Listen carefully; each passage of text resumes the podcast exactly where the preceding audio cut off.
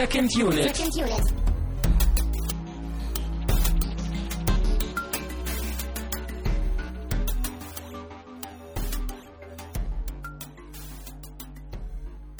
Herzlich willkommen zur neuen Ausgabe von Second Unit. Wir sind immer noch euer Filmpodcast Nummer 1 oder einer von vielen. Äh, mein Name ist Christian Steiner und ich habe natürlich bei mir Herrn Mut. War der Name richtig? Äh, ja. Vorname äh, T- T- T- ähm, T-Punkt. Tamino war der Name. Ja. Nee, T-Punkt geht ja nicht. Das ist ja äh, rechtlich geschützt, ne? Ja, vor allen Dingen darfst du es nicht in Magenta schreiben. Oh Dann ja. gibt's richtig Ärger. Ja, einen schönen guten Abend von mir jedenfalls. Genau. Wir sind wieder vollzählig. Wir wollen wieder über Film reden, über Filme. Wir haben, äh, was haben wir gerade eben geguckt? Sag ich Äh, nicht. Du musst den 12 Titel Monkeys. jetzt. Ah, er weiß Ja. den Titel noch. Ja, es ist, weißt du, mit Zeitreisen und so. Wir haben diesmal kein, keine versetzte Aufnahme. Wir haben keine Zeitreise äh, die wir irgendwie einbauen. Weil ja dieser Film auch im Vergleich mit Looper vielleicht nicht ganz so kompliziert ist, was den Zeitreiseaspekt angeht. Mhm, das haben wir alles bewusst gemacht. Hier sind, hier ist jede Ja. Entscheidung bewusst. Hier ist nichts dem Zufall überlassen. Ähm, deshalb reden wir jetzt auch wieder ein wenig, bevor wir zum eigentlichen Film kommen, äh, über die letzte Sendung. Da haben wir Jaws geguckt, der weiße Hai, äh, von Steven Spielberg und haben ja so ein bisschen versucht, in der Frage der Woche auf Spielberg einzugehen und ein bisschen über Spielberg äh, zu diskutieren. Ja, wir haben auch ein paar aufschlussreiche Antworten und Links bekommen. Ja, besonders ein, ein Link äh, zu einer Spielberg-Biografie fand ich sehr schön, dass wir sowas auch äh, in den Kommentaren bekommen haben. Die habe ich mir auch ein wenig durchgelesen. Und also gerade zur Filmografie hatten wir ja auch schon eigentlich vieles im Kopf. So, ich meine, Spielberg ist einfach ein Begriff und ein Name. Aber da waren so drei Aspekte, die ich eigentlich ganz interessant fand, ähm, die mir so explizit nicht, nicht unbedingt bewusst waren. Mhm. Ähm, und das ist zum einen, dass er ja anscheinend eher auch im Massenpublikum Erfolg hat. Also klar, Spielbergs Filme sind halt irgendwie meistens Kassenschlager, aber mir war es vorher eigentlich nicht bewusst, dass er, obwohl er ja für Schindlers Liste auch irgendwie Oscar gekriegt hat, aber dass er halt nicht so, dass er so diesem, diesem Kritikererfolg immer so ein bisschen hinterherlaufen musste irgendwie. Ja, ich glaube, Schindlers Liste sticht da so ein bisschen heraus. Ich glaube, das ist so der einzige Film, der auch so von den Kritikern richtig gelobt wurde. Oder also vom Publikum und von den Kritikern gleich, äh, gleichermaßen. Ja. Ich glaube, die anderen Filme sind ja wirklich eher, also auch so Jurassic Park oder so. Das, äh, na klar, ich meine, so in Hinsicht auf die Effekte und so ist das natürlich eine Hausnummer. Aber ansonsten ist das nicht so der Film, den wahrscheinlich die Kritiker jetzt äh, zufriedenstellt. Hm. Ne, was so da Charaktere angeht und einfache Story und so. Wahrscheinlich ist so, ähm, ist so seine, seine größte Leistung, in Anführungszeichen, so der Erfolg beim Massenpublikum. Dann wahrscheinlich irgendwie seine filmhistorische Relevanz, so durch Jurassic Park und Special Effects und was er da irgendwie vorangetrieben hat. Wahrscheinlich ist an dritter Stelle irgendwie auch so die Kritiker, Kritikermeinung Ja. zu ihm. Ähm, genau. Äh, dann der zweite Aspekt, der ja irgendwie anscheinend auch öfter wiederkehrt, ist irgendwie das Motiv von Kindern oder Kindheit. Was ich ganz Mhm. interessant fand, klar, E.T. als bestes Beispiel. Ja, Ähm, und diesen Super 8, den kennst aber nur du. Ja, der ist ja nicht von Spielberg selber. Ja, genau, aber auch so, geht ja so in diese Richtung. Oder man hat, also ich habe ja auch gelesen, man hat das Gefühl, als würde man einen Spielberg-Film gucken bei dem. Genau, und Also, das- würdest, würdest du das bestätigen? Ja. Als ich den geguckt habe, ging mir das eigentlich auch so. So E.T. in vielleicht in, in der heutigen Zeit eher so ein bisschen. Ja. Oder so, so Ja. die Richtung, ja? Ja, weil die Kinder Mhm. halt im Mittelpunkt stehen, was den Plot angeht, was irgendwie äh, die ganze Story auch angeht. Ähm, das, das geht schon sehr stark in die Richtung E.T. Und das war ja eben so das äh, Faszinierende, dass der ja von Spielberg produziert war. Aber J.J. Abrams hat, glaube ich, ich weiß nicht, ob er ihn auch geschrieben hat, aber auf jeden Fall Regie geführt. Und das war halt schon ganz spannend irgendwie. Also der Film hat sich schon wie so eine wie so ein moderner E.T. irgendwie auch angefühlt. So, der hat die Abrams-typischen Probleme irgendwie am Schluss gehabt. Hast du auch diesen coolen Lance-Flair, wie bei all seinen Filmen? Ohne Ende. Also das ganze Ding war eigentlich nur ein riesen Lensflare. Ähm, Herrlich. Sehen wir ja nächstes Jahr dann auch beim neuen Star Trek wahrscheinlich wieder. Genau, da blinkt dann von allen Ecken und dann fliegen sie durch ein Sonnensystem, wo vielleicht fünf Sonnen sind, weißt du, und dann kannst du von fünf, Ecken den gleichzeitig. Lance-Flair machen. Uh. Ja. Ähm, der dritte Aspekt ähm, ist, äh, dass Spielberg ja irgendwie auch DreamWorks gegründet hat als richtiges Mhm. Studio. War mir so nicht bekannt. Ich glaube, ich hatte das vorher mal gelesen, aber irgendwie wieder vergessen oder verdrängt. Und vor allen Dingen so, ähm, es wurde halt sehr betont, dass es so außergewöhnlich sei, dass auch wirklich ein eigenes Studio gegründet wurde. Nicht nur irgendwie jeder Regisseur, viele Schauspieler haben ja irgendwie auch eigene Produktionsfirmen oder Produktions äh, oder sowas, sondern es ist ein eigenes Studio. Also so wie LucasArts. Ja, Oder- eher so vergleichbar mit Warner Brothers. Ach so. Und dann hast du halt irgendwie so, Mhm. so Labels, ich glaube Miramax. Also ist, ist LucasArts nur so eine Special Effects Instanz? Oder das ist kein Das richtiges ist Studio, in, oder? Industrial Light and Magic, an was du gerade denkst. Die sind nur für die Special Effects. Und ich glaube, LucasArts ist ja, ich glaube, kein, also es ist kein eigenes Studio, sondern es ist auch eher so ein Produktionsding von, von George Lucas, weil das Studio hinter Star Wars ist ja immer Fox gewesen. Ach so. Als größere Einheit. Und du hast halt eben, du hast ja irgendwie nur eine Handvoll Studios. Du hast Sony Pictures, äh, Fox, also 20th Century Fox, ähm, Paramount? Warner Brothers, Paramount, Disney und das war es, glaube ich, schon. Und eben äh, DreamWorks. Mhm. Und DreamWorks ist dann irgendwie auch so ein bisschen rumgereicht worden. Also die hatten das irgendwie, glaube ich, Ende der 90er oder in 2000ern irgendwie verkauft. Also er und seine Mitinvestoren da irgendwie. Und ähm, ich weiß gar nicht, ob die jetzt, ich, ich glaube, die gehören jetzt irgendwie zu irgendeiner Parent Company oder so. Aber ähm, fand ich halt ganz interessant, dass er irgendwie so eben auf die Idee kam, in den 90ern einfach mal ein neues Studio zu gründen und halt einen neuen Player so ein bisschen in diese, in diese eingefahrenen Strukturen einzubringen. Und unter anderem haben die dann ja auch, also viele Spielberg-Filme auch produziert oder gemacht. Jetzt auch der neue Lincoln von ihm, der ist halt auch von DreamWorks. Ähm, aber eben auch, ich glaube, am meisten bekannt auch so für die Animationsgeschichten wie Ja, Ice Shrek- Age und so, ne? Ice Age, Madagaskar. Solche Sachen sind irgendwie, glaube ich, so die bekanntesten Sachen von DreamWorks. Fand ich ganz spannend. Das ist, also dass halt er irgendwie so seinen Status nehmen konnte. Also ich glaube, wenn jetzt jemand kommt, wie meinetwegen Fincher oder äh, ein anderer Regisseur, ich glaube, äh, der könnte kein eigenes Studio etablieren. So. Aber Spielberg zahlt das aus der Portokasse. Wahrscheinlich, ja. Ähm, dann hatten wir noch ein schönes, also einen Link auch ähm, zu einem anderen Review von ähm, hirnrekorder.de. Auf die sind, oder auf ihn sind wir aufmerksam geworden im äh, Podcast zu Lupe. Mhm. Ja, definitiv empfehlenswert die Seite. Also, wenn ihr Genau. Lust habt, mal gute, interessante Reviews zu lesen, check das mal out. Check das mal out. ähm, ja, genau. Und äh, da habe ich mir das Review auch durchgelesen und ähm, fand das halt sehr schön.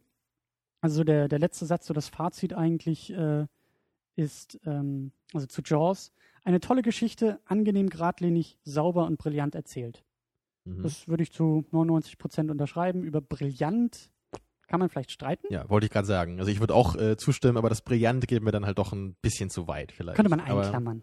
Naja, aber ich muss auch sagen, ich habe ja letzte Woche das schon so ein bisschen gesagt, der Film ist einfach nicht so ganz mein Ding, aber ich kann schon verstehen, warum viele den so unglaublich schätzen. Ja. Ja, aber ich glaube, brillant, da, da hätte für mich dann, glaube ich, noch so ein bisschen was ganz Außergewöhnliches kommen müssen. Hm. Wir hatten, glaube ich, auch in den Kommentaren, das habe ich jetzt nicht extra äh, rausgegriffen, dass ja auch noch irgendwie so ein bisschen angemerkt wurde, dass äh, im dritten Akt, den wir so ein bisschen kritisiert hatten mit den Längen auf dem, auf dem Boot, auf dem Meer, dass es natürlich auch eine Hommage an Moby Dick. Ja, Äh, ja so der es Kampf war- zwischen Tier und Mensch. Ja. Ja, das, das ähm, kann ich schon so ein bisschen erkennen auch, äh, dass halt immer wieder auch äh, das so angerissen wurde. Aber ich glaube, dafür war mir das dann einfach nicht äh, tiefgründig genug. Mhm. Also um das wirklich auf so eine Länge auszudehnen. Also, na, kann man sich natürlich drüber streiten, ich weiß nicht, aber für mich hat's halt nicht so richtig gewirkt. Es war doch so, so kurz davor, ähm, ermüdend zu sein. Also, ja, ich meine, ich weiß auch nicht, vielleicht ist das auch wieder so eine Geschmackssache. Also da könnte ich jetzt auch wieder ketzerisch sein und sagen, äh, das hat dich nicht so sehr interessiert, weil es da eher um Charakterentwicklung ging. Ich habe es nicht verstanden, glaube ich, deswegen. Ja, du hast ja sowieso keine Ahnung von Dramaturgie. Das äh, haben wir ja auch schon festgestellt. Aber du hast schon recht, ich habe natürlich auch in dem Film jetzt nicht so sehr jetzt sowas gesucht dann auch wieder, ne? Die Ja. Charakterentwicklung, ja. Ja. Das ist, glaube ich, das Unwort des Jahres hier bei Second Unit. Für dich zumindest. ja. Gut, ähm, ich glaube, damit haben wir die letzte Sendung auch gut abgehakt. Äh, ihr dürft natürlich noch weiter kommentieren und äh, diskutieren mit uns über Jaws. Ähm, ja, diese Woche haben wir aber mit 12 Monkeys mal wieder einen Hörervorschlag. Ähm, das ist Ende des Monats, Ende Oktober. Da, dürf, da dürft ihr immer entscheiden, was es denn hier äh, als Programm gibt.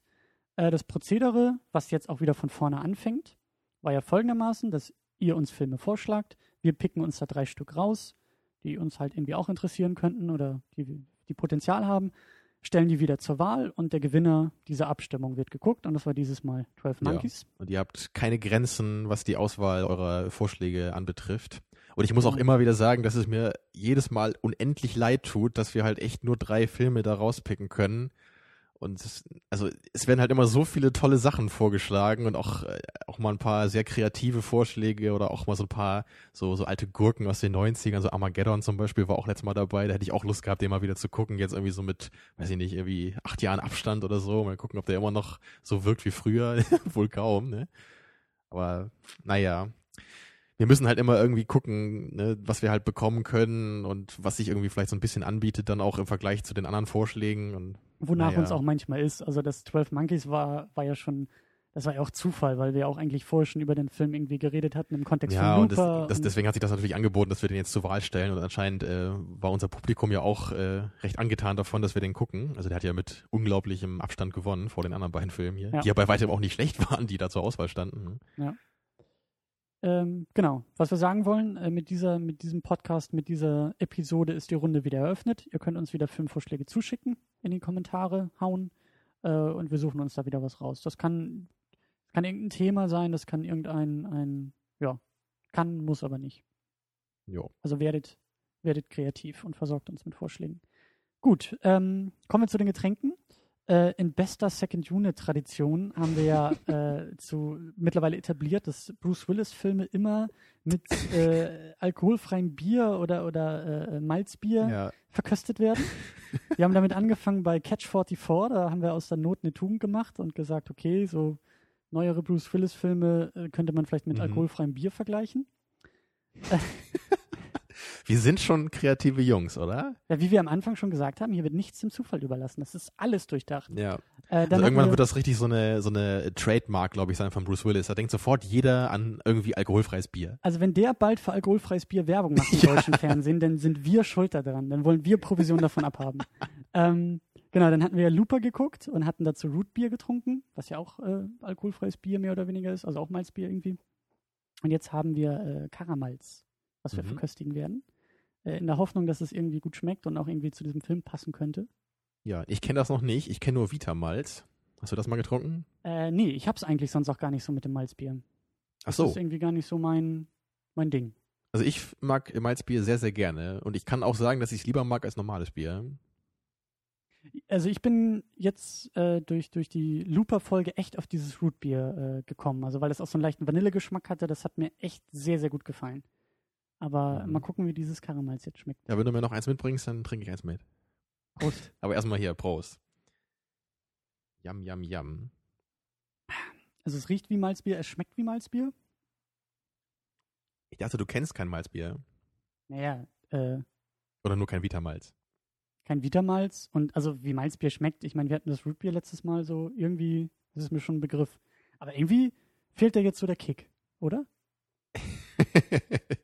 naja, ähm, ich weiß nicht. Also, ich glaube, ich finde das besser als das Rootbier. Also mir Es, es hat liegt beim halt an diesem Nachgeschmack. Ne? Ja. Bei, bei dem Rootbier, da gab es halt diesen sehr intensiven Nachgeschmack, der mich halt eher so an Zahnpasta erinnert hat. Und äh, ja, du mochtest das halt. Ich, ich fand es so ein bisschen befremdlich. Vielleicht brauche ich da auch noch mal ein paar Versuche für, bis ich das ein bisschen setzen kann, Mhm. bis sich so diese Geschmacksnerven da herausprägen können. Ja, aber das hier, das ist halt äh, nicht ganz so kompliziert, möchte ich mal sagen. Ach, das ist eine wunderbare Überleitung zum Film. Total, ja. Also im- wenn, wenn wir die Analogie mit den Getränken aufspannen würden und sagen, Looper, Zeitreisefilm mit Bruce Willis, äh, wird mit äh, Rootbier verköstigt. Das geht eher in die komplizierte Richtung, während 12 Mhm. Monkeys eher so einfach bodenständige Bruce Willis Zeitreiseunterhaltung ist. Naja, ich glaube, da kann man sich jetzt schon ziemlich die Haare raufen, aber, aber eigentlich muss das so stimmen, weil sonst wäre ja unsere Getränkauswahl falsch. Und da unsere Getränkeauswahl niemals falsch sein kann, folgt daraus logischerweise das, was du gerade gesagt hast. Damit solltest- haben wir es gerade bewiesen. Du solltest mir öfter so zustimmen, das macht mir Spaß. Ähm, ja, 12 Monkeys. Ähm, wir haben ja schon angedeutet, Film mit Bruce Willis. Äh, ich glaube von, was war das, 95? Mhm. Mit Brad Pitt in, als prominente Nebenrolle. Ja, und Christopher Plummer zum Beispiel. Natürlich ein Begriff für dich. Äh, natürlich. Ähm, und basiert ja eigentlich, wie wir festgestellt und gelernt haben, auf, auf einem anderen Film. Oder basiert nicht unbedingt, aber wie es äh, in Inspired Credits hieß es, glaube ich, ne? Genau, und der Film ist irgendwie La, La Jetée. Keine Ahnung, Mhm. ob man das so ausspricht. Ähm, Klingt gut auf jeden Fall. aus den 60ern, wo es irgendwie auch so ein bisschen um Zeitreisen geht und hin und her springen in der Zeit. Und Ja, also ich habe von dem Film noch nie ge äh, gehört gehabt vorher, aber das, was du da eben vorgelesen hast in der IMDb, äh, Kurzzusammenfassung, das klang schon so grob nach dem, was hier auch bei 12 Monkeys passiert. Nur in so ein bisschen anderen Setting, glaube ich, Ja. mit anderen Motivationen. Aber Ja. so dieses Hin- und Hergespringe, das war, glaube ich, so dieses Hauptelement davon. Mhm. Ähm, aber die Vorlage oder die Inspiration kennen wir beide nicht und ähm, Fand ich nur spannend, dass der auch gerade aus den 60ern war. Ich hätte jetzt eher gedacht, okay, das ist ein Film, der fünf Jahre vorher rauskam, nur in Frankreich irgendwie bekannt war oder so. Mhm. Das hat mich schon gewundert, also in den 60ern irgendwie diese Zeitreisethematik. Ja, aber den würde ich mir schon gerne irgendwann mal an anschauen jetzt. Also der hat ja auch ganz gute Bewertungen da gehabt. Ich Das glaub, ist schon ganz cool, wenn man 12 Monkeys. da, wenn man da so den, so, so den Ursprung dann sieht von 12 Monkeys, wie das dann so in eine ganz andere Zeit irgendwie transformiert wurde. Ja, vor allen Dingen auch französisches Kino, ne? Das ist ja Mhm. irgendwie auch ein bisschen was anderes, als das, das Hollywood so macht. Ähm, Regie äh, führte Terry Gilliam. Ja. Den du vor allen Dingen kennst, den hast du ja letztes Mal schon, schon erwähnt. Ja, ich kenne ihn also, ähm, also aus Brasil zum Beispiel. Was, was heißt aus? Also er hat auch Brasil äh, directed, der halt äh, von 85 ist, glaube ich, ne? also zehn Jahre vorher. Und glaube ich auch so am, am ähnlichsten noch so ist aus seiner Filmografie jetzt zu 12 Monkeys.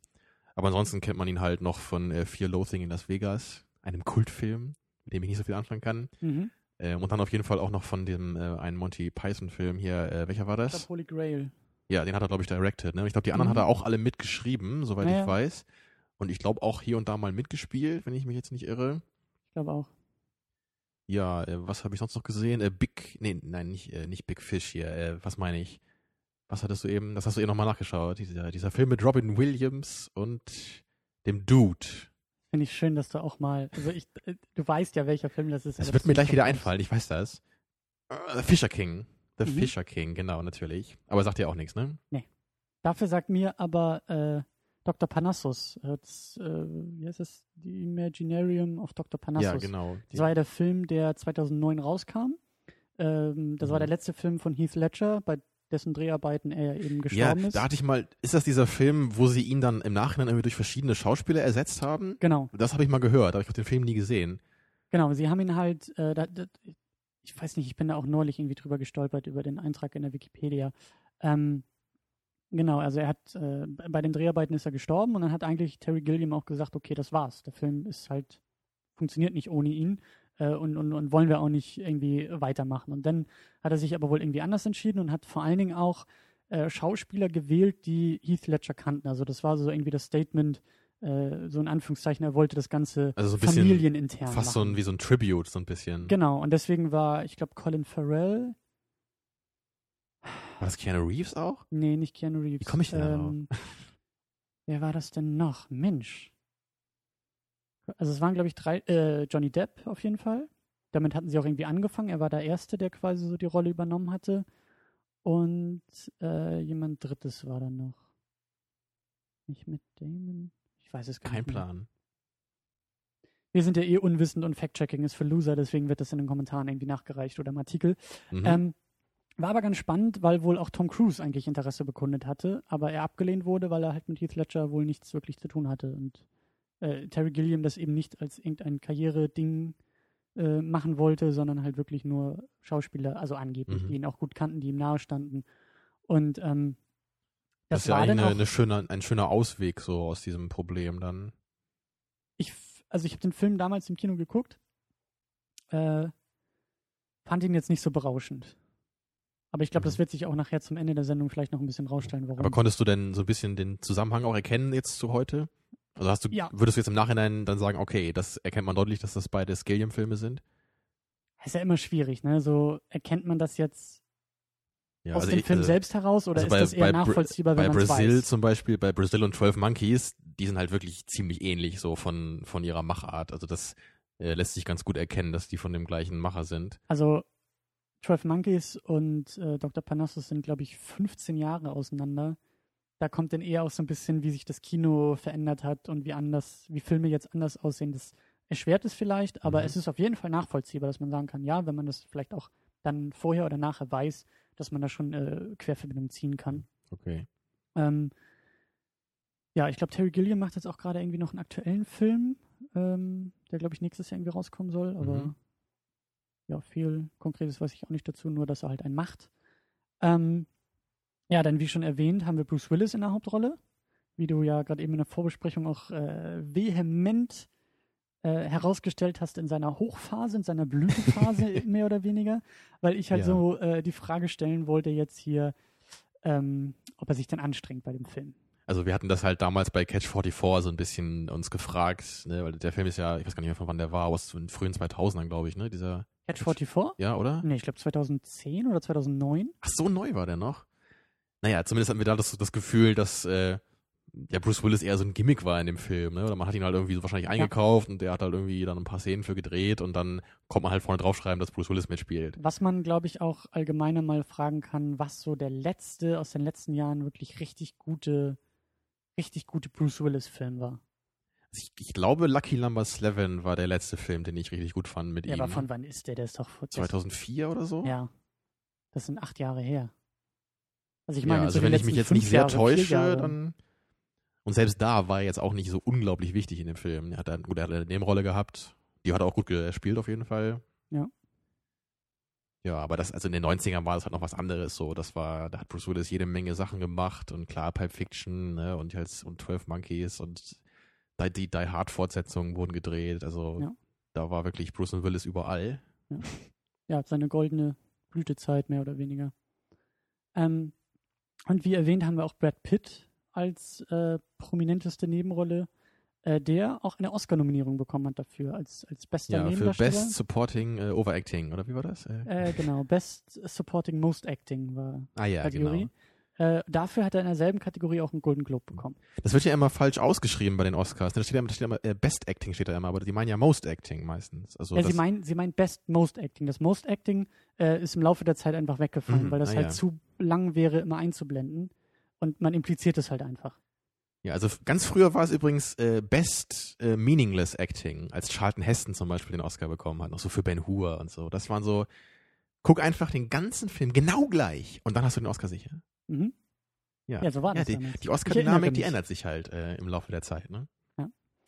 Ähm, ja, wie du gesagt hast, äh, Overacting, also am Anfang musste ich mich schon ein wenig dran gewöhnen. Äh, ich meine, er spielt halt einen, einen sehr verrückten Charakter natürlich auch, äh, in, da, in einem, in einem Mhm. ähm, ja, im Irrenhaus, ne? ja. Ähm,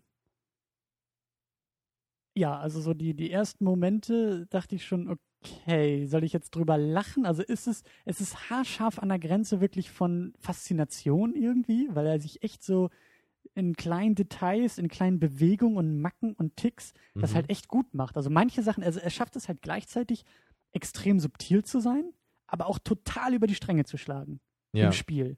Also ich habe mich halt wirklich so ein bisschen an den Joker erinnert gefühlt dabei.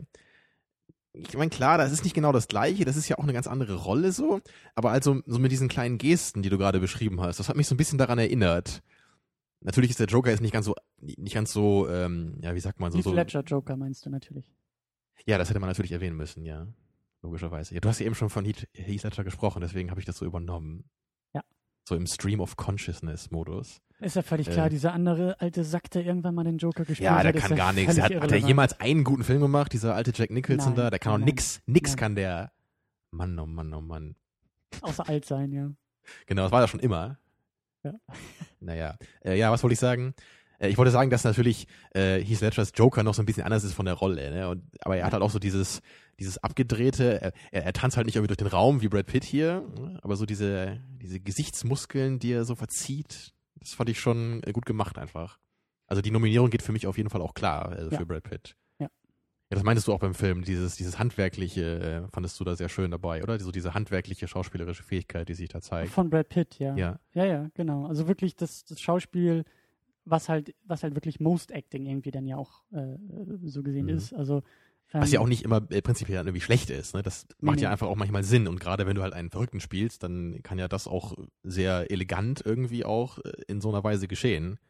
Ich würde auch fast sagen, dass das äh, gl- gleichzeitig irgendwie auch die Hochphase oder ich glaube der Anfang der Hochphase von Brad Pitt war. Ja, also äh, kurz bevor äh, Fight Club und äh, Seven dann rauskamen, Ja. Ich glaube Seven ist von 96 ab 97 und Fight Club glaube Fight ich Club von 99. 99. Ja, so ich glaube schon. Also ja, ich, ich habe als äh, 7, 97, Fight Club 99. Aber ist nur geraten. Ja, geht halt, geht halt in die Richtung. Äh, ja, so die 90er, ne? Irgendwie die Brad Pitt-Zeit und jetzt so die 2000er sind ja auch, 90er. sind ja auch, also da hat er sich, glaube ich, auch wieder ein bisschen, finde ich, gefangen. Auch mit Benjamin Button und Moneyball soll ja auch sehr gut gewesen sein. Und Ja, ich mochte ja auch den Burn After Reading sehr gerne. Da fand ich ihn auch herrlich äh, drin. Sehen halt äh, die meisten Leute nicht so, aber ich fand den Film cool. Äh, gibt's sonst irgendwie noch wen, den wir erwähnen sollten. Die Dame. Ja, hast du den Namen von der netten Dame aufgeschrieben? Das habe ich natürlich nicht aufgeschrieben. Oh. Ich, äh, Aber ich glaube, ich kannte sie auch nicht. Also ich habe nicht das Gefühl, dass ich sie schon mal gesehen hätte irgendwo anders. nee, ich glaube ich auch nicht. Obwohl sie einen guten Job gemacht hat, fand ich. Ja, ja. Also ich, abgesehen von Brad Pitt war das für mich alles jetzt nicht, äh, nicht tiefgreifend gespielt oder unglaublich. Ja. Auch Bruce Willis fandst du nicht gut? Oder nur Ich fand ihn jetzt auch, nee, ich fand ihn jetzt auch nicht schlecht oder so, aber also meine Assoziation eigentlich mit Bruce Willis hat sich nicht so ganz erfüllt. Also kommen wir auch langsam zum Vorverständnis. Ich dachte schon, dass es halt mehr Action wird irgendwie. Also dass Mhm. er irgendwie ein bisschen mehr austeilt und Ärsche tritt und ich meine, es Ja, gerade auch in der Zeit hätte man das natürlich eher noch erwarten können. Ja. Ja, aber ich weiß nicht, also gut, ich, ich kenne den Film natürlich jetzt auch schon sehr lange, auch wenn ich ihn lange nicht mehr gesehen habe. Ja, aber vielleicht war das auch gerade so ein Punkt, dass man ihn da vielleicht mal für so eine andere Rolle so ein bisschen haben wollte. So als kleines Experiment. ja, also es ist schon was anderes. Also wird ja öfter mal gemacht, dass so ein Schauspieler dann mal so aus seinem normalen äh, Territorium so ein bisschen rausgerissen wird Mhm. und dann halt so ein bisschen was ganz, ein bisschen was ganz anderes macht, ja. Schön formuliert. Ja. Also, also Ähm. für mich hat es gut funktioniert und also, ja, ich habe jetzt nicht, äh, also ich habe jetzt nicht vermisst, dass er irgendwie jetzt dauernd seine Uzi in die Hand nimmt, weil ich finde halt auch, dass Bruce Willis ein guter Schauspieler ist. Also er kann vielleicht nicht unbedingt sehr viel, aber ich finde, das, was er kann, kann er sehr gut. Zum Beispiel diesen Blick hat er einfach unglaublich gut drauf. Diesen fertigen, äh, aber trotzdem irgendwie so determinierten Blick.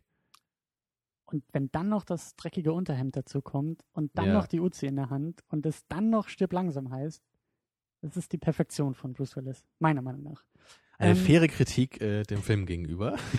Das ist kein stirb Ja. langsam, das ist jetzt Also wenn Bruce. Willis eine Uzi gehabt hätte und der Titel Die Hard gewesen wäre, also dann hätte, man- hätte ich mit dem Film auch was anfangen können. Aber so geht das gar nicht.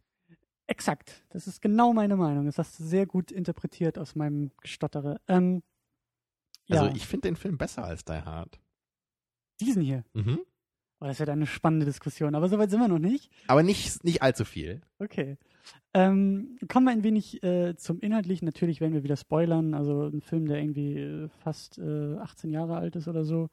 Äh, da Ja, und wie wir eingangs bemerken, der so simpel aufgebaut ist und so geradlinig ist und überhaupt keine Fragen offen lässt, da, ne, da erübrigen sich Spoiler sowieso. Genau. Ähm, ja, also natürlich fällt als erstes irgendwie äh, so die Eröffnung, wie wir reingeschmissen werden, fällt natürlich schon irgendwie auf. Das ist äh, sehr, sehr merkwürdig. Wir haben diesen Text, äh, der uns irgendwie so ein bisschen das Setup erklären soll mit irgendwie, was war das, 97 oder so mit diesem Virus. Mhm, ja, Äh, und fünf wenn irgendwie- Milliarden Menschen sterben, irgendwie nur ein Prozent der Menschheit überlebt und Genau. irgendwie im, im Untergrund, also im wahrsten Sinne des Wortes, äh, unterhalb der Erdoberfläche und die Tiere beherrschen wieder die Erde. Genau, und äh, Bruce Willis, der da, der da äh, auserkoren wird, irgendwie an die Oberfläche zu gehen und da irgendwie nach, nach Tieren zu suchen oder Mhm. Ja. so. Oder nach, Aber ich glaube, ganz vorher sehen wir noch diesen ersten äh, Part äh, seiner immer wiederkehrenden Traumsequenz. Ne? Ja, also ich glaube, genau. der, der erste, das erste und das letzte Bild im Film sind doch seine Augen, ne? also als Kind. oh, ich mich das jetzt nicht irre. nicht mehr. Also ich glaube, so fängt der Film an und endet auch wieder, dass man wirklich so Mhm. diesen, diesen Close-up hat auf die Augen des Kindes. Hm. Und wenn ich mich jetzt nicht sehr irre, dann äh, beginnt Brazil auch mit so einer Traumsequenz, die auch immer wieder im Film aufgegriffen wird. Also allein deswegen ist das schon mal äh, sehr interessant. Hm. Also gut, hier ist es halt eine letztendlich real äh, passierte Sequenz dann in dem Film. Und bei Brazil ist es eher so ein, so ein abgedrehter Traum, den der äh, Protagonist da hat, der sich dann im Laufe des Filmes immer so ein bisschen äh, weiterentwickelt da. Ach, der Film ist wirklich herrlich, den müssen wir mal gucken. Ist einfach völlig irre. Mal gucken, ob ich nach diesem Film und nach der Sendung überhaupt noch Lust dazu habe. Ah, äh, aber das noch am Rande. Doch, ich rufe 110, ich brauche die Geschmackpolizei. Ja, langsam, langsam, langsam. Wir, wir kommen da schon hin. Also erstmal äh, geht es ja eben auch darum, dass Bruce Willis irgendwie zurück in die Vergangenheit geschickt wird. Zurück in die Zukunft, meinst du? Oh, Das ist ein anderer Film, aber auch er wird nachher wieder zurück in die Zukunft Ach, ich bin so gut gelaunt, Christian, und so witzig, wie Du willst mich je. nur aus dem Konzept bringen. Halte dich an das Konzept. Ähm, genau, er reist zurück ins Jahr 1990 und Mhm. äh, landet da irgendwie dann sofort in der, oder man sieht halt, wie er irgendwie nur in der Irrenanstalt Genau, ist. er sollte aber gar nicht dahin in das Jahr. Ne? Er sollte, glaube ich, ins Jahr 96, also nur ein Jahr zurück oder so und landet aber fälschlicherweise dann im Jahr 1990. Genau. Und was ihm dann so ein bisschen seinen Auftrag da erschwert, den er eigentlich hatte, nämlich dass er Informationen halt äh, darüber sucht, wie denn dieser Virus ausgebrochen ist. Wie es dazu kam, zu dem ganzen Genau. Ding, ja. Ähm, Also interessant ist dabei halt auch, äh, in, in dieser Zeitreisemechanik ist es halt so, anscheinend, dass man halt die Vergangenheit nicht mehr ändern kann. Das, das sagt er halt sehr oft auch im Film. Er sagt ja immer, das ist alles schon passiert. Wir sind gerade nicht im, in Mir und Jetzt. Und er hat nicht die Möglichkeit, irgendwie so eine alternative Zeitlinie aufzumachen. Also wie das bei, bei Lupa ja zum Beispiel der Fall ist, oder zumindest in gewisser Hinsicht da. Mhm. Hier ist es halt wirklich nur so, äh, dass er in die Vergangenheit reisen kann, um dort Informationen zu sammeln für später. Aber er kann anscheinend nichts verändern. Ist natürlich auch nicht ganz logisch irgendwie wieder, aber zumindest muss man sich dann hier darauf einlassen. Und das kann ich ja sehr gut bei diesen Zeitreisefilmen. zumindest, zumindest schafft es Ja. halt äh, ähm, äh, ja nicht diese Probleme, die halt die anderen Zeitreisefilme eben haben mit Parallel und was ist zuerst passiert und äh, Ja, wenn na, halt klar, so ein bisschen ist das halt immer dabei, aber nicht, nicht ganz so krass äh, wie bei Looper eigentlich. Genau. Wo war das noch? War das, war das nicht, war das auch irgendwo in, einem, in, einem- in einer Serie oder so? In irgendeiner Parodie? So nach dem Motto, ja, welche Zeitreiseregeln haben wir jetzt überhaupt? Ist es Back to the Future Regelwerk oder ist es dieses Regelwerk oder dieses Regelwerk? Und Ja, jeder das Film hat ja gut. so seine eigenen äh, Regeln der Zeitreise übergestülpt, was geht, was geht nicht, Ja. kann man nach vorne, nach hinten reisen. Also im Grunde ist der Film von der Zeitreisemechanik eher so wie Terminator. Also dieses, es ist eigentlich alles schon vorherbestimmt. Ne, so so Ja. John Connor äh, schickt sich dann irgendwie selber diesen Kyle Reese zurück, ne, der dann irgendwie sein eigener Vater ist. Was dann natürlich völlig paradox ist letztendlich. Ja. Und, und so ist es ja hier irgendwie auch, dass äh, Bruce Willis halt als Kind dann seinen eigenen Tod mit ansieht. In dieser immer wiederkehrenden Traumsequenz. Stimmt, ja. Ähm, ja, aber was, was, was ich ähm, sehr schön finde im Kontext dieser Zeitreisegeschichte, ist so dieses, äh, ja, wer ist eigentlich verrückt? So, passiert das wirklich? Ist das Ganze nur, ist auch wieder so ein bisschen, ist das nur Traum? Ist es nur Einbildung? Ist Bruce Willis wirklich aus der Mhm. Zukunft gereist? Oder ist er wirklich in der Vergangenheit angekommen? Und ähm, gerade dadurch, dass der Film sich am Anfang ja so viel Zeit dann im Irrenhaus lässt, finde ich das Ja. prinzipiell eigentlich eine schöne Idee und auch einen schönen Ansatz, so die Zeitreisethematik mal zu durchleuchten. Ähm, nämlich eben diese Frage zu stellen, dass das, das hast du bei jedem Zeitreisefilm, dieses typische, ähm, äh, so glaubt mir doch, ich komme aus der Zukunft, warum hilft mir denn keiner? Da hat jeder gegen ankämpfen müssen. Sarah Connor hat auch, wurde auch im Irrenhaus eingewiesen, als sie einen erzählt hat, die Welt geht unter und ihr müsst mir doch nur glauben. Ist halt völlig normal. Aber das finde ich halt hier ganz schön. Man lässt sich Zeit, man greift das auf. Auch dann in der Zukunft immer Mhm. mal wieder diese Fragen, ist das jetzt real oder nicht? Das finde ich halt auch gerade in Bezug auf diese Zeitreisethematik äh, irgendwie sehr geschickt, das in so einem Film so zu machen. Ähm, weil halt, wie Bruce Willis ja auch, glaube ich, einmal selber sagt, in, in so einer Szene, wo er da befragt wird von seinen Auftraggebern, ja, ich weiß hier, kein Mensch kann das irgendwie aushalten, in zwei Zeitebenen irgendwie zu leben, ne? weil das halt einfach, es ist ja einfach auch paradox, weil es ja eigentlich auch gar nicht geht so. Und das ist halt, also finde ich halt ganz cool, weil halt daraus irgendwie dann in Anführungsstrichen logischerweise folgt, dass man irgendwie selber so ein bisschen verrückt wird. Eben weil es ja einfach alles überhaupt keinen Sinn macht irgendwie. Ja, und, und auch, ähm, das funktioniert im Film auch ganz schön, also im Medium-Film, wenn er immer wieder zurückgerissen wird oder auch irgendwie in der Vergangenheit landet. Das ist halt über so einen Schnitt, also die Schnitttechnik ist da einfach ein schönes Mittel, um auch Mhm. dieses abrupte und jetzt bist du wieder ganz woanders, also in einer anderen Zeitebene. Und genau das ist ja eben Ja, das, du hast dann quasi einen Filmriss. ja, sehr schön. Wow. Ähm, Und ich dachte, ich wäre müde, aber ich bin gar nicht müde anscheinend. ist, irgendwas ist da, glaube ich, drin in diesem Karamals. Irgendwas, was Ja. sich aufputscht. Zuckerpower. Ähm, genau, also wir haben diesen schönen Filmriss, der natürlich dann noch äh, schwieriger für, für ihn und für diese zeitreisenden Figuren ist, ähm, damit klarzukommen. Irgendwie. Das Ganze einzuordnen. Ähm, ja, und dann, was ich auch sehr schön fand, äh, waren dann so diese Andeutungen so gegen Mitte, gegen, gegen Ende auch irgendwie hin. Also er hat ja dann da seine Psychologin irgendwie, die ihm anfängt zu glauben und äh, zu der er ja auch öfter zurückreist irgendwie und versucht mit ihr irgendwie Kontakt aufzunehmen und Mhm. auf Ja, seine sie ist ja Seite so ein bisschen äh, eigentlich so die, die einzige Person eigentlich, die, die ihm irgendwie helfen kann oder die zumindest so ein bisschen äh, Kontakt zu ihm hat irgendwie, ne? Und die ihn nicht gleich als völlig bekloppt abstempelt und nichts mit ihm zu tun haben will. Ne? Mhm. Sie lässt ihn Genau. das Telefonat führen. Genau, sie hat auch keine Angst vor ihm wie die anderen Leute. Alle anderen denken, er wäre nur so ein brutaler äh, Verbrecher irgendwie, und aber Ja. sie, sie vertraut ihm so ein bisschen zumindest. Und das also wird halt immer stärker im Laufe des Films. Ja, bis es dann halt auch umschlägt, dass, Genau. sich, dass man sich die Frage stellt, ist er der Verrückte, der sie jetzt quasi angesteckt, in Anführungszeichen hat? Also hat er, also glaubt sie ihm jetzt einfach nur diesen Wahnsinn Mhm. oder ist er tatsächlich ein Zeitreisender? dem Und am Ende geht das dann ja sogar so weit, dass sie dann letztendlich äh, sagt, dass es, dass er halt recht hatte und er inzwischen das schon selber gar nicht mehr glaubt. Ja, genau. Weil er durch dieses permanente Hin und Her äh, in der Zeit halt wirklich schon glaubt, dass es, dass er sich das alles nur eingebildet hätte. ja, das fand ich Ja. auch sehr schön, dass es halt so ein, so, ein, so ein Wechsel in dieser Dynamik irgendwie gibt, aber ähm, Mhm. äh, sie ihn den er relativ schnell wieder überzeugen kann. Nee, nee.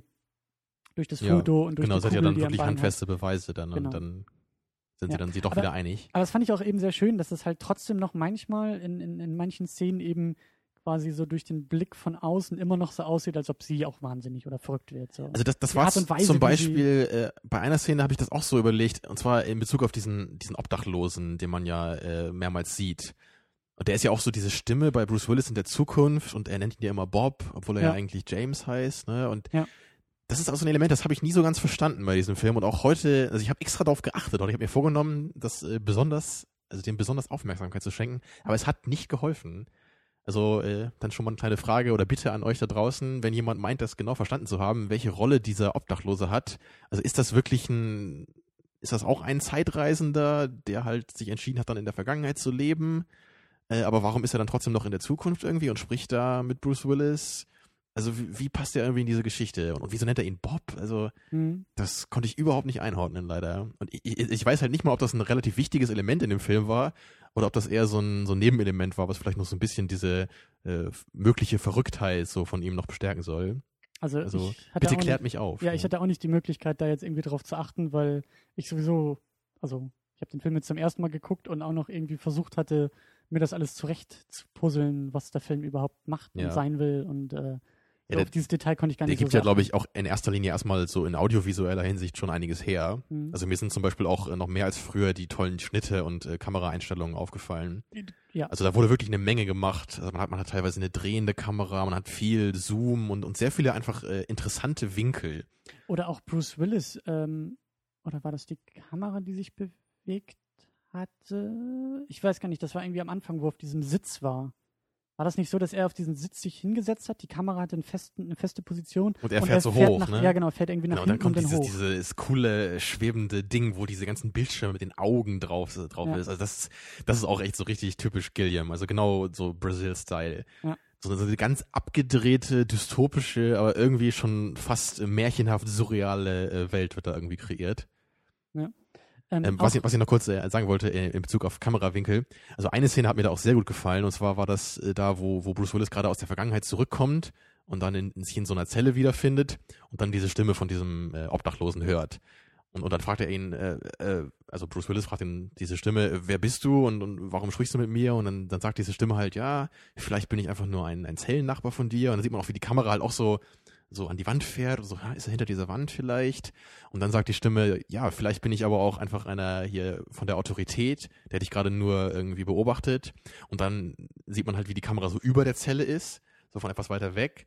Ja, und dann sagt die Stimme, ja, vielleicht bin ich aber auch einfach nur in deinem Kopf. Und dann sieht man auch so den, den, den Close-Up von Bruce Willis Kopf, wie er sich so über seinen äh, Hinterkopf streicht. Also es ist als, als sehr schön visuell äh, wird das dargestellt, was wir halt gerade hören. mhm, Also es wird nicht einfach nur gefilmt, was gerade passiert, sondern mhm.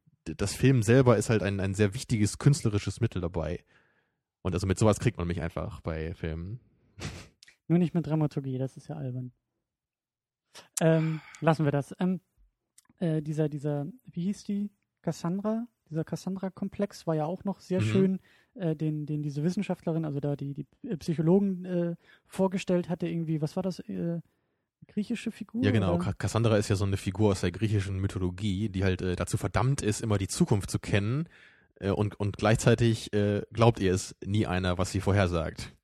Und letztendlich ist das ja auch äh, die Rolle, in der sich Bruce Willis hier befindet in diesem Film. Weil er kommt ja zurück und äh, er will es ja auch gar nicht ändern, er kann es ja nicht ändern, was passiert ist, aber er will ja einfach nur Informationen haben, um halt den Menschen in der Zukunft zu helfen. Mhm. Äh, und trotzdem hält ihn natürlich jeder für verrückt und er kann halt nichts machen, er kann es nicht erklären, er kann sagen, was er will, niemand wird ihm jemals glauben. Und deswegen hat er halt genauso diese, diese Rolle von Cassandra eben. Ja. Weil sie halt, sie, sie ist halt verdammt dazu, die Zukunft zu kennen. Ähm, ja, was haben wir noch? Wir haben die Musik, die du auch sehr schön fandest, besonders den Jingle. Ja, das, das hat mich, äh, seit ich den Film, glaube ich, zum ersten Mal gesehen habe, hat er mich äh, nicht mehr losgelassen. Obwohl das ja auch relativ kurz ist, aber ich finde das unglaublich eingängig, diese Melodie. Mhm. Das sieht man ja auch ganz am Anfang beim Film, ne, wo so diese, diese, dieses Affenmandala irgendwie, ne, mit diesen verschiedenen äh, Affenreihen, die so ineinander sich drehen. Mhm. Das war ja auch eins der ersten Bilder. Und dazu halt auch diese coole Musik. Und äh, ich, ich weiß auch nicht, ich weiß gar nicht, was das ist. Das ist irgendwie so Akkordeon, glaube ich. Ne? Also, klingt für mich so ein bisschen so. Und ähm, das, das hat sowas, sowas Verstörendes irgendwie. Das, es ist geladen auf jeden Fall und aber auch abgedreht, so wie der Film halt auch. Also deswegen finde ich den sehr treffend gewählt. Und Aber er wird ja auch immer wieder äh, so eingesetzt, genau wie bei dem äh, Weißen Hai ja letzte Woche auch. Da hat man ja auch so diese ganz relativ simple, eingängige Melodie, die sich auch dann in, in vielen Schlüsselmomenten dann immer wieder äh, erkennen lässt. Wobei äh, 12 Monkeys durchaus auch so diese, so ein bisschen diesen, diesen, ja, 90er Musikeinsatz auch hat. Also ich erinnere mich an eine Szene mit, mit ich glaube die erste mit Brad Pitt. Oder war das die Szene irgendwie im, im Schlafzimmer, äh, wo, wo äh, Bruce Willis sich da, wo, wo er die Spinne isst? Ähm, das hatte schon so ein bisschen, also das, das hatte so dieses, jetzt ist so die Comic Relief Szene irgendwie. Jetzt wird's lustig und so ein bisschen lustigere, in Anführungszeichen, Musik. Und, Also war dir ähm, das ein bisschen zu deutlich dann, oder wie? ja, also es ist ja generell irgendwie so, heutzutage ist die Mu- Filmmusik vielleicht so, ja, seit den 2000ern oder so, kommt ein bisschen weg von dieser, von dieser äh, Theme-Musik, eher hin Mhm. zu atmosphärischer Untermalung. Während Ja. das, glaube ich, so in den 90ern wirklich, also Titelmelodie, Erkennungsmelodie und auch ein bisschen einfacher so, so Achtung, jetzt wird's lustig Melodie war oder Achtung, jetzt wird's spannend Musik, während das halt in neueren Filmen eher, eher so im Hintergrund ist und eher so ein bisschen, weiß ich nicht, Mhm. anders auf jeden Fall ist. Also in, in der Weise ist mir das eigentlich gar nicht so aufgefallen jetzt hier. Also ich fand die Filme jetzt nicht so äh, in, in unangenehmer Weise herausstechend. Ähm, aber ich gebe dir halt schon recht. Ich glaube, man kann so in der Entwicklung des Films an sich feststellen, dass die Musik äh, immer weiter so in den Hintergrund rückt. Also nicht von ihrer Bedeutung her, sondern einfach nur von, von ihrem Einsatz. Und dabei aber auch durchaus effektiver wird immer. Genau, also eigentlich ist Musik im Film ja hauptsächlich dazu da, halt so eine Stimmung zu erzeugen. Mhm. Und das, das ist zum Beispiel was, was mich bei vielen älteren Filmen halt so ein bisschen stört, weil die Film da, die Filmmusik da so deutlich eingesetzt ist, dass das dann so ein bisschen ihren Zweck verfehlt. Ja. Weil ich halt so deutlich merke, dass mir gerade eine gewisse Stimmung suggeriert werden soll, ähm, dass ich die Stimmung dann gar nicht mehr äh, haben kann. Und genau das ging mir in dieser Szene so, dass ich irgendwie, dass, dass es mir zu deutlich war, äh, jetzt soll es irgendwie ein wenig amüsierend lustig werden. Äh, Ich weiß nicht, ich meine, bei so einem abgedrehten Film finde ich es jetzt irgendwie auch nicht so schlimm. Also der, der muss ja nicht so subtil funktionieren wie vielleicht andere Filme, oder? das ist auch keine große Kritik, weil im Gegensatz diese Titelmelodie, wenn man sie so nennen kann, die fand ich halt auch sehr gut und auch gut eingesetzt in den richtigen Momenten. Ähm, also es war halt Okay. als äh, es ist jetzt halt Detail nicht eher. wie, wie bei Inception oder Dark Knight so, ne? Das, das ist da eher so diese, Hans Zimmer. diese, diese spannenden, spannungsgeladenen Atmospheric-Klänge sind. So. Und das ist auch der Punkt. Also ich ähm, höre auch ganz gerne nebenbei so Soundtracks, äh, eher neuere Sachen. Also ich höre mich da auch noch durch verschiedene äh, Komponisten und so durch. Und Hans Zimmer ist halt einfach eine Marke so. Ähm, und ich habe halt überlegt, so beim Film, das wäre jetzt zum Beispiel kein Soundtrack, aber das ist, glaube ich, wie gesagt, auch so ein bisschen die 90er, dass, glaube ich, wenig gute Soundtracks aus den 90ern sind. Pulp Fiction?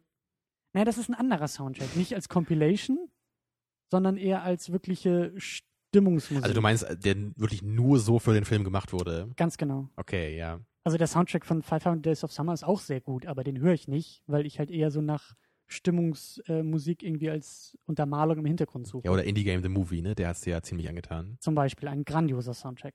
Immer wieder, immer noch. Ähm, genau, dann äh, hatten wir auch diese, diese Filmausschnitte aus anderen Filmen, also so ein bisschen Filmzitate quasi Ja. im Film. Also das, das waren so äh, sehr viele schöne Details, die der ähm, Film immer wieder so eingestreut hat. Ja. Und, und diese, diese ähm, kleinen Filme im Film jetzt sozusagen haben mir da sehr bei sehr gut bei gefallen. Also es gab ja, als, als er in diese Irrenanstalt eingewiesen wird, sieht man ja auch so einen ganz abgedrehten, hektischen äh, Cartoon gerade laufen. Auch irgendwas mit Time Travel. Äh, Ja, das war, dann, das war dann später in einer anderen Szene, Achso. wo, wo äh, das ist dann, glaube ich, wo, wo Bruce Willis irgendwie gerade wach wird oder so. Und dann läuft da gerade dieser Cartoon, wo dann auch irgend so ein äh, Comic-Professor dann gerade sagt, ja, I have invented time traveling. Und, Ja. Look at this time travel machine. Uh. Genau. Ja, und, und später gibt's ja auch noch, äh, da sind sie einmal im Kino und dann schauen sie so einen, so einen alten Film und dann sieht man so einen Baum mit so verschiedenen Jahresringen. Ach so, ja, Ja, und die ne, Vögel und- haben sie ja, glaube ich, auch gesehen. Genau, die Vögel von Hitchcock ist auch kurz zu sehen. Also äh, sehr schön eingesetzt. Und weil das halt auch, äh, also immer, immer was damit zu tun hat mit dem, was gerade passiert oder was gerade thematisiert wird. Also sehr, sehr schön gemacht. Mhm. Und überhaupt äh, so diese Details, äh, so diese ganz, ganz gut versteckten Details manchmal auch. Also man sieht halt ganz oft auch so Affen zum Beispiel in dem Film. Es gibt überall, Ja. manchmal ist hier so ein kleiner Affe oder ist, einmal gibt es diese Szene, da sieht man in den Nachrichten, mit, als dieser Junge aus dem Brunnen geholt wird, da lassen sie so einen Affen darunter mit so einer Ja, genau. Lampe auf dem Kopf. Ja. Oder man ist in diesem einen äh, Hauptquartier von den 12 Monkeys und dann hängt da auch in der Ecke irgendwie so eine Affenpuppe. Also immer wieder sind da so schöne kleine äh, Details. Und das zeigt halt immer sehr deutlich, dass da halt sehr viel Liebe und äh, Sorgfalt reingesteckt wurde in dieses äh, Filmprojekt. Dass man da halt wirklich, so jede Szene soll so ein bisschen was dazu beisteuern zu dem Gesamten. Mhm. Ja, also dass man halt nicht nur die Second Unit losschickt, äh, um mal so ein paar Szenen irgendwo zu drehen, die halt nicht so wichtig sind. Second Unit, wo habe ich das schon mal gehört? Ich weiß auch nicht. Äh, Das ist immer im Abspann von Filmen, wird meistens dann der Second Unit Director aufgelistet. genau. Reviews to this movie, visit Second Unit. Hm. Ne, Oder so ähnlich, Ja, ja. ja. Äh, Äh, weiter im Text, weiter im Text. Weiter im Text. Ähm, wir haben Anfang des Monats Looper geguckt. Auch ein Zeitreisefilm mit Bruce Willis. Äh, wir werden den Film nicht spoilern, keine Sorge. Wir werden uns hüten, den zu spoilern. Palpatine's behind it all. Das ist ein anderer Film. ähm, aber es geht halt da auch um Zeitreisen. Und du hast in der Diskussion zu Looper schon gesagt, äh, der hat ja eher Bauchschmerzen gemacht beim Zeitreisen, bei den Zeitreisen, äh, äh, beim Mhm. Plot, als es darum ging. Ähm, und da stellt sich jetzt natürlich die Frage, funktioniert 12 Monkeys besser? Ist das der bessere Zeitreisefilm mit Bruce Willis? Also erstmal jetzt nur in, in der Zeitreise-Hinsicht oder meinst du schon als abschließende Bewertung? Nee, erstmal in oder? der Zeitreise-Hinsicht. Erstmal auf dieses Mhm. Thema konzentriert. Ich meine, wir müssen dann auch noch ein bisschen über Gillian reden und, und äh, ne, über das Design, aber Also, erstmal nur der Zeitreise-Aspekt. also für mich kann ich klar sagen, es ist für mich der bessere Zeitreisefilm in dieser Hinsicht, ähm, weil er mir weniger Probleme macht beim Zugucken. Das geht so ein bisschen, glaube ich, in die Richtung wie das, was du damals zu Back to the Future gesagt hast. Weil du halt meintest, bei Back to the Future kann man sich darauf einfacher einlassen, einfach weil es eine Komödie ist. Und da kann man, glaube ich, deutlicher dann so den, den Fokus einfach auf, auf diesen Humor dann einfach sehen. Und man nimmt das halt viel, viel leichter und, und gerne in Kauf, Mhm. äh, dass es da halt nicht, dass nicht alles Sinn macht. Einfach weil es dazu dient, lustige Situationen zu erzeugen. Und hier ist es halt ähnlich in gewisser Weise, weil diese Zeitreise dazu dient, diese ganze Absurdität und, und diesen ganzen äh, Wahnsinn irgendwie darzustellen. Und deswegen kann ich hier auch sehr gut darüber hinwegsehen, äh, dass es halt alles äh, paradox ist und nicht ganz Sinn macht, weil das ja eben auch ein Teil äh, des Konzepts dieses Films einfach ist. Habe ich ja eben auch schon ein bisschen angedeutet.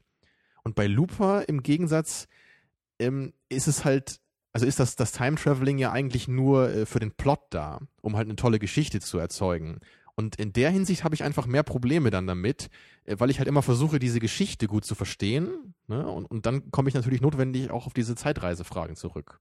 Also das ist einfach meine äh, persönliche Sicht jetzt äh, dazu. Ja, Kannst du gerne versuchen zu entkräften. äh, ich gebe mir Mühe. Ich, ich glaube, ich unterstütze sie eher, weil 12 Monkeys, äh, wie schon ange, angedeutet, ja eher ein strikteres Regelwerk in Anführungszeichen hat. Zu sagen, äh, du kannst die Zukunft nicht verändern oder du, du bist halt da irgendwie, um, um, um die äh, Informationen nur zu holen. Und der ja auch eher, also ich würde jetzt so, so vom Bauchgefühl her sagen, dass 12 Monkeys wenig immer, also wenig zurückkehrt zur Zeitreise-Thematik und Problematik. Mhm. Klar, er reist zwar immer mal wieder zurück, aber es ist, es ist halt nicht so, so elementar im Plot, dass es immer wieder reingezogen wird.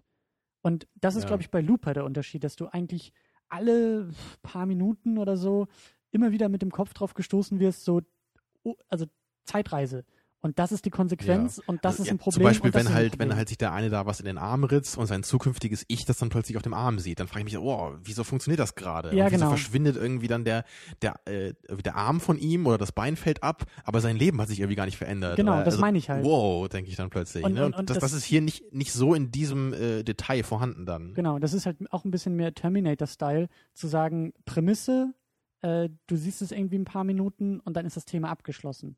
So, dann gibt Ja. es halt keine plotrelevanten Zeitreiseprobleme mehr, während Also, Looper natürlich ist das Zeitreise, äh, das Zeitreisephänomen immer noch Gegenstand des Plots, ähm, aber nee, also, also die Zeitreise ist Gegenstand des Plots, aber die Zeitreise-Kontroverse letztendlich nicht. Und da, da, es, es kommen eigentlich keine neuen Fragen auf im Laufe des Films. und weil auch eigentlich kein Blick irgendwie in die Zukunft geworfen wird. So, wir sehen die Welt der Zukunft eigentlich ja auch relativ eingeschränkt. Ja. Wir sehen nicht, was, was gut, also wir wissen halt mit dem Virus und so, aber es ist jetzt halt nicht dieses, äh, Bruce Willis tut etwas oder findet etwas raus, Schnitt, das sind die Auswirkungen, Schnitt, das ist eine neue Entscheidung von Bruce Willis, Schnitt und hier ist wieder eine Genau, Wie es bei, Auswirkung. bei Back to the Future zum Beispiel ist. Ja, und wie schon gesagt, Back to the Future als Komödie, wunderbar, er verändert was, äh, hat Paralleluniversum, Biff ist steinreich und äh, es Mhm. macht alles Spaß, so gesehen, klar. Ich habe mir Und- immer so ein Heft gewünscht, wo diese Wettergebnisse drinstehen. So ein Almanach. Ach ja, das auch aus wäre dem schon Jahr was, ne? 1900, was war das, aus den 50ern oder so? Ah, das wäre Bombe, ne? Ja, man wäre so reich. Oder so ein Heft, wo dann alle Second Unit-Episoden aufgeführt sind, die noch rauskommen werden. Ach, das würdest du wissen wollen? Du würdest dich selber spoilern wollen mit deinem eigenen. Aber wenn du schon weißt, was dann kommt und du darüber reden wirst, dann beeinflusst du ja auch schon wieder. Oh, Zukunft. oh das wird mir, glaube ich, zu paradox jetzt. Wir sollten dieses Thema verlassen. Ja, ähm, schlagen wir eine Brücke und zwar ähm, bei der Zeitreise. Ich glaube, dass 12 Monkeys auch zumindest bei dir besser funktioniert, liegt, glaube ich, auch an diesem, an diesem ja, Art Design, Set Design, an der Handschrift von Gilliam. Dass Mhm. das irgendwie so ein bisschen fantasievoller auch angehaucht ist, während Looper Ja. versucht, realistisch zu sein. Vor allem abgedreht, nenne ich es halt gerne. Und dieses Abgedrehte verleitet noch eher, sich einfangen zu lassen, mitzugehen und vielleicht ähm, von Bildern auch irgendwie eher faszinieren zu lassen, als jetzt auf dieses realistische Ding bei Looper, wo halt zwangsläufig Mhm. die Fragen immer dabei bleiben. Genau. Ne? Und ähm, ich glaube, das funktioniert bei dir besser als bei mir, weil ich habe so das Gefühl, also äh, der Dr. Panassus hatte mir, hatte mir nicht gut gefallen. Ähm, und 12 Monkeys ist mir irgendwie, ich glaube, ich bin kein großer Fan von Gilliam. Ich glaube, ich Mhm. mag dieses Abgedrehte, wie, wie, wie du das so schön gesagt hast. Ich glaube, das ist nichts für mich. Das ist irgendwie nicht so mein Cup of Das habe ich schon deswegen- öfter mal äh, vermutet bei dir. Deswegen das, würde ich, glaube ich, auch sagen, dass für mich Looper trotz Schwächen und Probleme die bessere Alternative ist. Niemals. Du hast in der Vorbesprechung angedroht, hier das Mikrofon auf den Boden zu So, schmeißen ich bin weg. zu reden, Ja? Nein. Ähm, ja, das, das mit diesem, mit diesem abgedrehten, mit diesem grotesken, so dieses, dieses nicht von dieser Welt, das ist halt immer was schon gewesen, was mich an Filmen unglaublich fasziniert hat. Und äh, Filme, die halt solche Aspekte haben, äh, die, die haben, für, haben mich halt immer viel mehr fesseln können. Also sei es sowas wie Oldboy, das ist einfach so durch eine ganz abgedrehte Geschichte und so ganz abgedrehte Charaktere ist. Aber Oder bei, bei Tarantino ja auch. das ist für mich also- was anderes. Das ist für mich Ja, ja, es ist, es ist was anderes, aber es ist auch so dieses irgendwie, also nicht ganz glaubwürdige oder etwas unrealistische so ein bisschen. also was mich jetzt ja, nicht gestört, aber was einfach nicht so meine Geschmacksrichtung ist, ist so dieses verspielte, fantasievolle. Zum Beispiel, was du sehr schön findest, dieser Monitor mit den vielen Augen. Ja, sowas, das- das finde ich unglaublich klasse. Das, irgendwie spricht mich das nicht an. Das ist mir, ich, oder dann auch manche Szenen, ich meine, gut, die waren effektiv, aber manche Szenen, wenn er da irgendwie in der Zukunft liegt, um das Bett verteilt und die halt alle so ein bisschen oh ja, leicht verrückt auf ihn einreden, das funktioniert. In, also ich, so ein bisschen mit so einer, so einer Fisheye-Kamera irgendwie. Ja, ja. ja das, oh, was natürlich dann den Eindruck verstärken soll, ist das jetzt real? Bildet er sich das wirklich nur ein? Das funktioniert zwar, aber es spricht mich irgendwie nicht an. das kann ich mir ganz weit entfernt irgendwie vorstellen, dass man, und Panassus hat, ja, hat dann noch, noch einiges mehr draufgelegt, weil es natürlich auch das Problem gab, äh, wir müssen irgendwie dafür sorgen, dass irgendwie, ich glaube, es gab dann dieses Traumland, äh, wo dann halt Heath Ledger rein ist und dann ist er halt als äh, Johnny Depp oder so rausgekommen, wo ich auch immer gesagt habe, also gerade diese Traumland-Sequenzen, das, das war einfach nichts für mich. Ich glaube, ich bin, ich glaube, ich suche da viel mehr irgendwie das Realistische. Den realistischen Hm. Ansatz. Und wir haben das jetzt so ein bisschen äh, hier in den Notizen als Surrealismus in Anführungszeichen bezeichnet, was, was Gilliam da so macht. Haben auch so ein bisschen Tim Burton damit reingenommen. mhm. ja, er Ähm, macht viele Filme, die auch so irgendwie in diese Richtung gehen. Ne? Also wenn man irgendwie so an Sleepy Hollow denkt, sind oder auch alles so, Sein Alice im Wunderland. Ja, klar, oder, oder auch hier der Edward mit den Scherenhänden, so, das sind alles so Mhm. diese, diese, diese Fantasy angehauchten Filme, die jetzt aber nicht irgendwie sowas wie Lord of the Rings irgendwie sind, ne, sondern eher so dieses, ja, wie beschreibt man das? Das ist ja, ein bisschen es, verspielter irgendwie auch. ja, und es ist irgendwie, es hat, halt- es hat halt auch dieses Abgedrehte. Und märchenhaft. Und, und vor allem auch so Charaktere sind dann einfach so ganz, äh, so gar nicht von dieser Welt. Ne? Ja. Also auch bei, bei Sleepy Hollow ist irgendwie diesen, diesen Schweden da, äh, diesen kopflosen Reiter oder so, der sich seine Zähne anfeilt. Ne? Also, so geil ist der Film jetzt nicht, aber der hat schon auch eine, äh, coole, coole Optik so. Das hat so ein cooles Feeling. Mhm. Und das mochte ich ja auch bei diesem äh, Batman-Film halt so gerne von Burton, ne? also bei Batman Returns. Ja. Und das, das halt diese, dieses Surreale, das passt für mich auch sehr äh, in diese Batman-Thematik rein. Und für dich glaube ich eher nicht. Ja, und auch ohne Batman, also als ganz Mhm. allgemein ist das irgendwie nicht so mein Ding. Und das war auch, ähm, wir haben jetzt noch ein bisschen versucht, äh, Del Toro noch mit reinzunehmen. Ja, also wenn man an Pans äh, Labyrinth denkt zum Beispiel. Ne? Genau, das ist ein ja bisschen dunkler natürlich als jetzt irgendwie Gilliam und vielleicht auch Burton. Burton ist vielleicht noch so ein bisschen dazwischen, zwischen den beiden einzuordnen. Ja. Aber den habe ich auch, wann ist er, ich glaube, vor fünf Jahren oder so im Kino gelaufen, den habe ich geguckt und fand ihn jetzt auch nicht so berauschend. Und ich glaube, ähm, ich glaube, so ganz, ganz, ganz grundlegend ist bei mir irgendwie immer das Problem, ich weiß nicht, vielleicht bin ich dazu fantasielos oder so. Ähm, das ist irgendwie auch immer mein Problem mit Harry Potter gewesen. Ähm, ich habe immer das Gefühl, also bei Harry Potter ganz stark, dass man sich dadurch ganz leicht aus Problemen herausschreiben kann. Das ist für mich immer so ein leichter Taschenspielertrick. Jetzt nicht bei 12 Monkeys, aber mhm. so, so, so, ein paar Ansätze vielleicht. Und dann bei Burton ganz besonders Alice im Wunderland, äh, den ich auch nicht gut fand. Ähm, nee, fand ich auch nicht gut. Ich habe da immer das Gefühl, es ist auf einmal alles erlaubt im Drehbuchschreiben. Du hast ein Problem, du hast irgendwie eine Sackgasse, aus der du dich irgendwie geschickt rausschreiben musst.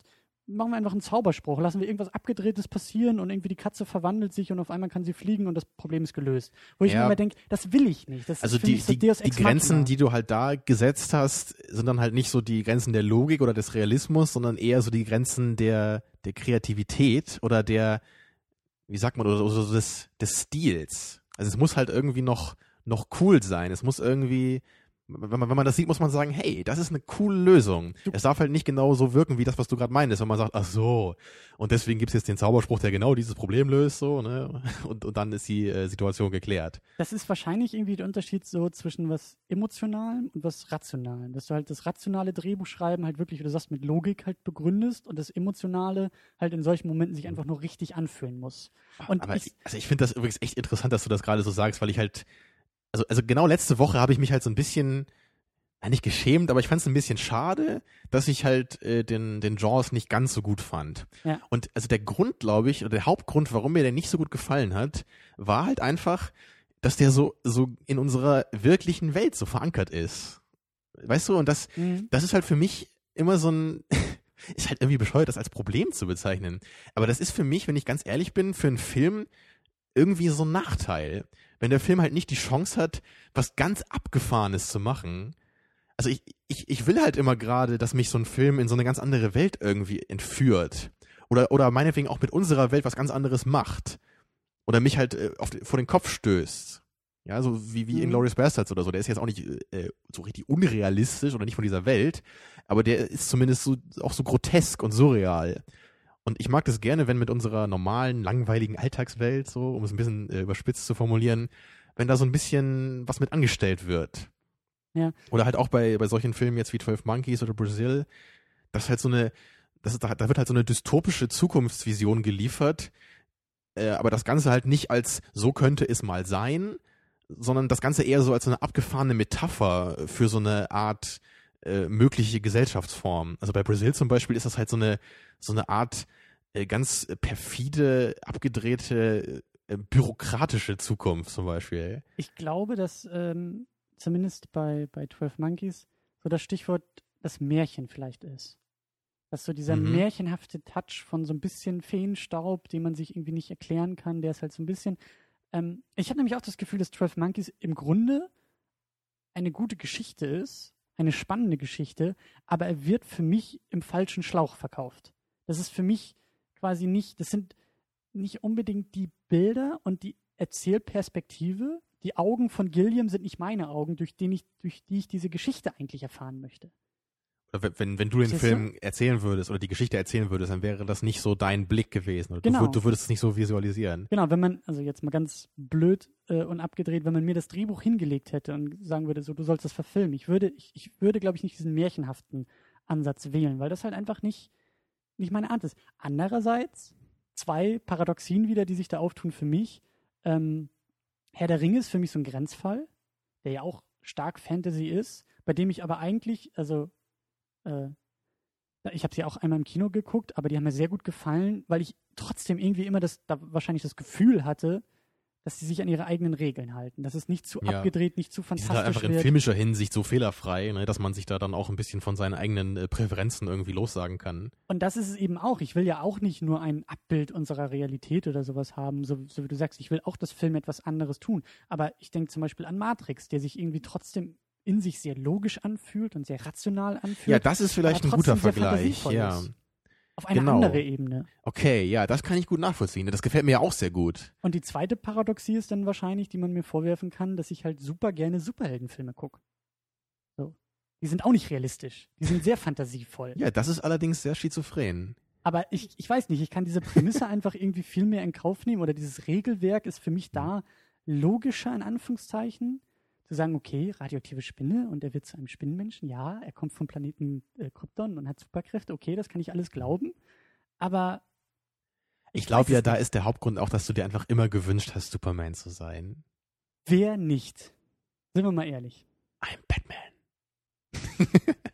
Ja, Zusammen können wir dann Gotham re retten. retten, Retten. Gotham retten und rappen. das können wir auch, ja. Ähm, Also was ich eben noch sagen wollte, ähm, mir gefällt ja der Fear Loathing in Las Vegas zum Beispiel überhaupt nicht. Obwohl er ja auch so diese surreale, äh, surrealen und abgedrehten Elemente hat. Aber da ist das Ganze für mich irgendwie so, dass sich das irgendwie so völlig im Belanglosen verläuft. Also der, der besteht für mich einfach nur aus so einem Haufen von Szenen, wo halt irgendwelche Leute Drogen nehmen und dann irgendwelche komischen Sachen sehen. Und halt irgendwelche abgedrehten äh, Dialoge führen. Das hat mir halt überhaupt nichts gegeben, dieser Film. Ich finde den wirklich furchtbar. Und ich meine, jeder zweite Hörer wird mich halt dafür wahrscheinlich steinigen wollen, weil der ja unglaublich beliebt ist. Und ich kann halt überhaupt nicht verstehen, was dieser Film irgendwie soll. Also, der, der ist halt wirklich für mich so, hä? nicht. Könnte man ja schon, schon äh, das vielleicht als Tipp geben für den Hörervorschlag. Das Oh wäre, glaube ich, eine spannende. Ich ah, will den nicht nochmal gucken. Ähm, naja, jedenfalls als, als so als Gegensatz dazu sind halt, halt äh, dieser Brazil, äh, der hat halt so ein Konzept dahinter. Der zeigt mir halt was. Der zeigt mir eine Zukunftsvision mit was dahinter. Da, Mhm. da ist halt, es ist halt eine dystopische Gesellschaftsvision dabei. Sie ist halt nur surreal verpackt, aber trotzdem gibt sie mir halt irgendwas. Damit kann ich was anfangen. Ich es ist nicht einfach nur, es sieht verrückt und wahnsinnig aus und ich verstehe davon irgendwie nichts, ne? sondern es ist mehr dahinter. Ich finde es aber auch faszinierend, aber da kommen wir dann hoffentlich auch äh, drauf, wenn wir 2001 gucken, dass du sagst, du magst dieses Metaphorische. 2001 magst du aber gar nicht. Wo ich wiederum sage, ich mag gerade da das Metaphorische. Der ist für mich halt so in der Realität, in Anführungszeichen, begründet, dass ich den, die Metaphorik zum Schluss raus in mich aufsauge und sage, genau Ja. so will ich das Aber haben. das, da, das wird eine ergiebige Episode, weil das ist halt für mich, das ist für mich eigentlich keine Metaphorik mehr, weil es so Mhm. unglaublich undefiniert ist. Das Mhm. ist, das, da, da, da bietet sich für mich einfach, da kann ich fast alles reininterpretieren, weil das so vage ist. Also darüber können wir dann sehr ausführlich noch diskutieren, warum mir der Film halt nicht sonderlich gefällt. und das werden wir auch. Wir haben die Blu-ray zugeschickt bekommen und die werden Ja. wir auch gucken. Aber ich würde nicht sagen, dass ich 2001 nicht mag. Also soweit würde ich nicht geben. Ich würde halt nur sagen, ich finde Nee, den okay und ich respektiere den, aber das ist halt für mich niemals äh, irgendwas, was in Richtung Lieblingsfilm bei mir gehen würde. Hm? Aber das wird spannend. Das, da bin ich mir sicher. Ja, wir versuchen das Ganze, was wir jetzt besprochen haben, so dieses, wir haben es ja so ein bisschen äh, märchenhafter Surrealismus versucht zu nennen. So diese Handschrift von Gilliam, besonders Burton, vielleicht auch ein bisschen Del Toro. Ähm, würden wir gerne als Frage der Woche Mhm. natürlich an euch richten. Wie steht ihr dazu? Ähm, könnt ihr was damit anfangen? Natürlich auch noch andere Reg- Regisseure und vielleicht auch Filmtitel, die uns gar nicht eingefallen sind, äh, die wir vielleicht auch kennen, wo wir uns an die Stirn klopfen und sagen, ja, natürlich ist das auch noch ein Vertreter davon.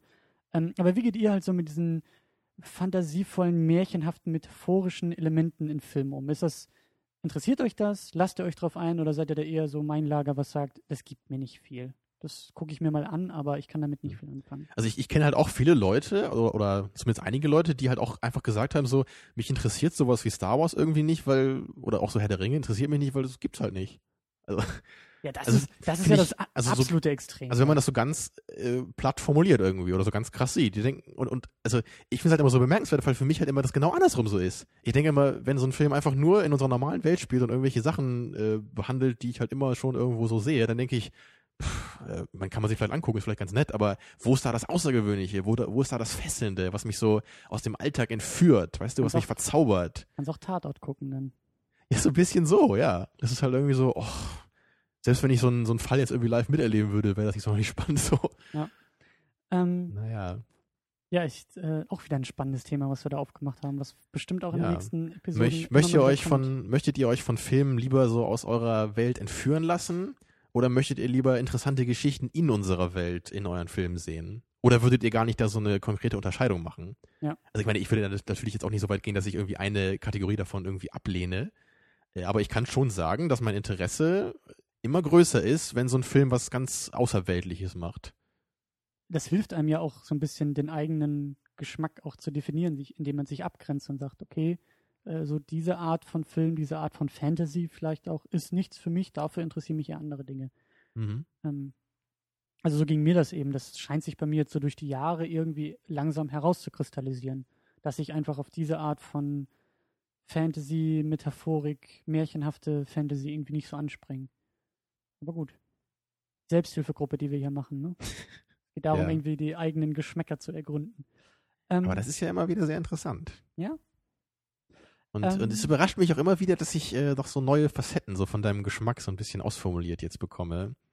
Mich überrascht das in vielen Punkten auch. Also ich hätte jetzt auch nicht gedacht, dass, dass wir jetzt bei diesem Film so darüber diskutieren werden, dass sich das so ergibt. Ja, wir haben auch, glaube ich, äh, verhältnismäßig wenig jetzt so zu 12 Monkeys selber gesagt, ne? Oder so zu, zu der Handlung und wie, sie, wie sich die Handlung so entwickelt. Also haben wir schon, aber äh, also wir sind, glaube ich, relativ schnell so in den äh, Metateil abgewandert, oder? Ja, das passiert öfter, aber Muss ja auch mal sein, ne? genau. Äh, genauso wie nächste Woche wieder eine neue Folge ähm, ansteht. Das muss nämlich auch sein, jede Woche eine Sendung, mindestens. Ähm, Oh, und da kommt wieder was. Da Nächste kommt Woche. wieder was, aber äh, wir müssen vielleicht ein wenig äh, Hoffnung erstmal verschieben. Nächste Woche läuft zwar James Bond im Kino, aber aus terminlichen Gründen müssen wir unseren Kinobesuch um eine Woche nach hinten verschieben. Mhm. Denn wir müssen uns ja noch vorbereiten und wir sind ein bisschen im, nicht mal ein bisschen, wir sind im Verzug mit unserem Bond-Special. Ja, weil du mal wieder eine Weltreise unternommen hast. das hat gar nichts mit Weltreisen zu tun. ist, äh, Uni hat mich da auch aufgehalten, blöde Uni und so. Ja, es war irgendwie gerade so ein bisschen schlecht und deswegen sind wir mit unserem Special noch ein bisschen hinten dran. Aber vielleicht ist das ja gar nicht so schlimm, weil dann habt ihr alle die Chance, den Bond-Film selber erstmal im Kino zu gucken. Und Genau. dann äh, haben wir den Film alle gesehen und können uns dann vernünftig auch darüber unterhalten. Sind alle vorbereitet quasi. Genau, wir wollen dann auch relativ bald auch mit dem Special starten und vor allen Dingen, wir können ja langsam, glaube ich, auch mit offenen Karten spielen. Das sind zwar nicht alle im Kasten, aber wir haben insgesamt eben fünf Filme, die wir planen zu Bond. Zu jedem Bond ein Film und mit Daniel Mhm. Craig dann eben den neuesten, Skyfall im Kino. Und es wäre halt schon ein bisschen hart, wenn wir dann einfach in einer Woche so fünf Special-Folgen raushauen äh, und dann die sechste hinterher Ja. und sagen, hier komm, guckt euch das mal alles oder hört euch das mal alles hinterher an, sondern vielleicht haben wir ein bisschen Zeit, dann auch die äh, Episoden ein wenig zu streuen. Mhm. Und vor allen Dingen, das war uns eben auch wichtig, dass wir vorher einfach diese Bond-Filme selber für uns auch ein wenig schauen. Das heißt, wir müssen halt eine Woche später ins Kino gehen. Deswegen äh, seid bloß ruhig mit eurer Meinung zu Bond. Wir wollen vorher noch nichts davon wissen. Wir wollen keine äh, Wehe, wir werden in den Kommentaren gespoilert. Ähm, aber ich glaube, wir haben einen guten Ersatz gefunden für nächste Woche. Ja, ein Film, den ich, den ich auch schon sehr lange mit in die Sendung bringen möchte und den ich auch schon, obwohl ich ihn wahrscheinlich schon zehnmal gesehen habe, äh, endlich mal wieder sehen möchte. Ein Film, der lange Zeit mein Lieblingsfilm war, bis ich 2009 Inglourious Basterds im Kino gesehen habe. Aber seitdem ist er immer noch konstant auf meiner Nummer zwei. Oh, ist das spannend, oder? Ja, Ja, es ist Seven von David Fincher. Ein Film, der mich äh, wie kaum ein anderer mein ganzes Leben lang seit der ersten Sichtung fasziniert hat hm. und den ich immer noch herausragend finde in so ziemlich jeder Hinsicht. Und äh, ja, Christian, hast du Seven schon mal gesehen? ich habe Seven schon mal gesehen, aber oh, danke Gott. Also, wenn ich ein Superheld wäre, dann wäre, glaube ich, meine Fähigkeit, dass ich es schaffe, Dinge zu vergessen. Also, ich glaube, die Sichtung nächste Woche ist nahezu gleichbedeutend mit meiner ersten Sichtung. Also, ich habe den vor Jahren mal geguckt und äh, ich kann mich auch an Dinge, an lose Züge erinnern, aber ähm, bin sehr gespannt und freue mich auch echt drauf, den nochmal Ja. wieder zu gucken. Also ich, eigentlich musst du in den ersten fünf Minuten schon wie weggeblasen sein, weil der, der Opening-Track ist halt von Trent Reznor gemacht, so Nine Inch Nails Remix und der, der passt halt schon so geil in diese Film und allein, also ab den ersten Minuten ist man sofort so richtig im Tunnel eigentlich. Ja. Also das wird eine tolle Erfahrung, Christian. Und vor allen Dingen auch sehr schön, das ist dann mittlerweile, glaube ich, unser dritter Fincher. Wir haben Alien 3 geguckt und ein bisschen auch über ihn geredet. Wir haben Zodiac damals geguckt. Ja, zwei Filme, die ich ja auch äh, ja mit deiner Unterstützung ein bisschen runtergemacht habe. Ja, Ne, wir dann- waren nicht begeistert. So, wir haben wirklich gesagt, okay, ja, ja, vor allem von Alien 3 war ich halt überhaupt nicht angetan, weil Ja. der für mich einfach so wie Alien 1 in schlecht wirkte. und, Aber jetzt, ähm, ähm, jetzt haben wir halt ein Steckenpferd von Fincher. Ein, Ja, ein- genau. seiner Und da ich, ich habe ja oft auch gesagt, dass ich Fincher eigentlich sehr, sehr schätze als Filmemacher. Deswegen wird es auch mal Zeit, dass wir jetzt ein positives Beispiel aus seiner Filmografie mal rauspicken. Genau, nächste Woche gibt es Lobhudelei auf David Fincher und hoffentlich auch jede Menge auf Trent Reznor. Das würde mir am Herzen liegen, wenn er auch noch gut weg, äh, wegkommt bei der Diskussion. Klar. Aber dafür sorge ich schon. Ähm, ja, ich glaube, das wäre es für diese Woche. Mhm. Frage der Woche haben wir auch gestellt. Ähm, Ja, lasst eure. Filmvorschläge da. mhm. Ja, und beantwortet unsere Frage, findet ihr Filme besser, die in unserer Welt verortet sind, oder mögt ihr eher so das Abgedrehte in den Filmen? Knüpft auch ein bisschen an die Comic-Verfilmungsdiskussion an. Da hatten wir ja bei Avengers auch gefragt. Also das Ganze auf Comicfilme bezogen. Eher die realistischen, eher die. Ja, immer so diese, diese Frage zwischen äh, wahnsinnig und bodenständig irgendwie. Gut. Dann äh, verabschieden wir uns in die Nacht. Wünschen euch auch eine gute Nacht und alles, äh, einen guten Morgen und was auch immer. Und hören uns nächste Woche wieder. Ja, nächste Woche brauchen wir volle geistige Kapazität, also seid alle erschöpft. Äh, nein, äh, nicht erschöpft. Schön ausschlafen. Bis nächste Woche. Ja, genau. Macht's gut. Tschüss.